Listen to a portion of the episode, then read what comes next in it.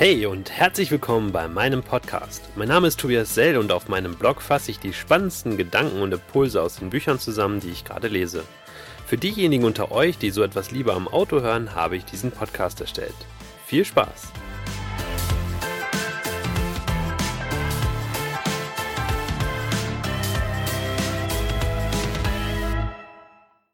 Die Effektivität eines leeren Posteingangs. Das Postfach zu öffnen kommt an manchen Tagen der Büchse der Pandora gleich. Hunderte Mails warten auf eine Beantwortung. Dazu kommen Slack, das Ticketsystem, WhatsApp und was noch so zur Kommunikation eingesetzt wird. Wie kann man da noch effektiv arbeiten? Wo soll ich anfangen? Gegen dieses Problem gibt es eine radikale Lösung, die ich seit einigen Jahren beherzige. Die Amerikaner bezeichnen sie als Inbox Zero, also der leere Posteingang. Warum das sinnvoll ist und wie man das erreicht und trotzdem noch Arbeit erledigt bekommt, darum soll es heute gehen. Hinter Inbox Zero steckt die Idee, dass Posteingänge immer komplett geleert werden sollten. Dafür sollte man sich gezielt Zeiten am Tag blocken, in denen man sich bewusst auf alle Nachrichteneingänge fokussiert und alle eingehenden Themen bearbeitet. Das bedeutet nicht, dass jede Mail beantwortet werden muss, sondern dass für jede Nachricht eine bewusste Entscheidung gefällt wird. Was wäre denn die Alternative? Auf den ersten Blick wichtige Nachrichten raussuchen, sich von oben nach unten durch den Eingang wühlen, auf jede Nachricht sofort reagieren?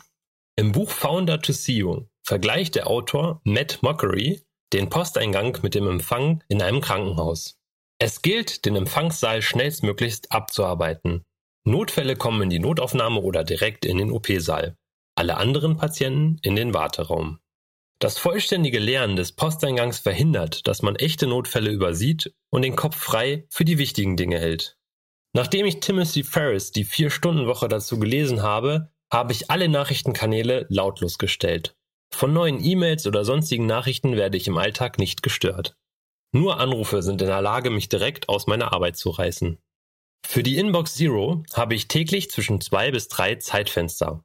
Morgens, mittags, abends in denen ich meine Posteingänge kontrolliere. Tim Ferriss und Matt empfehlen sogar nur zwei Zeitfenster, aber ich nutze gern das Motivationstief nach dem Essen für eine weitere Runde. Alles, was in unter zwei Minuten beantwortet oder bearbeitet werden kann, wird sofort erledigt. Alles andere wird auf die To-Do-Liste, also das Wartezimmer, übertragen und passend priorisiert. Eine Zeit lang habe ich noch Nachrichten wieder als ungelesen markiert, wenn ich sie später bearbeiten wollte. Aber meine Erfahrung hat gezeigt, dass es mir die Befriedigung einer leeren Inbox nimmt und ich die E-Mails immer wieder anfasse, was am Ende wieder Produktivität kostet. Das Übertragen auf meine To-Do-Liste schafft das Thema so lange aus meinem Blickfeld, bis ich Zeit dafür habe. Wer will, kann auch eine Ordnerstruktur im Postfach schaffen, die den Ansatz unterstützt. Ich persönlich habe gerne nur ein System, das mir sagt, was ich als nächstes tun muss. Daher nehme ich die drei extra Klicks in Kauf, die es mich kostet, einen Eintrag in meiner Wunderlist zu erstellen. Ich bin auch vom E-Mail-Client zum Webmail-Client zurückgewechselt, da ich dann einen Weblink zu jeder E-Mail in die To-Do-Liste übertragen kann.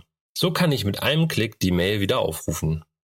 Spannend ist, dass ich inzwischen sogar schneller als früher meine Mailbox leere. Größere Mails mit einem Arbeitsauftrag werden nur fix überflogen, eingeschätzt und landen genauso auf der To-Do-Liste.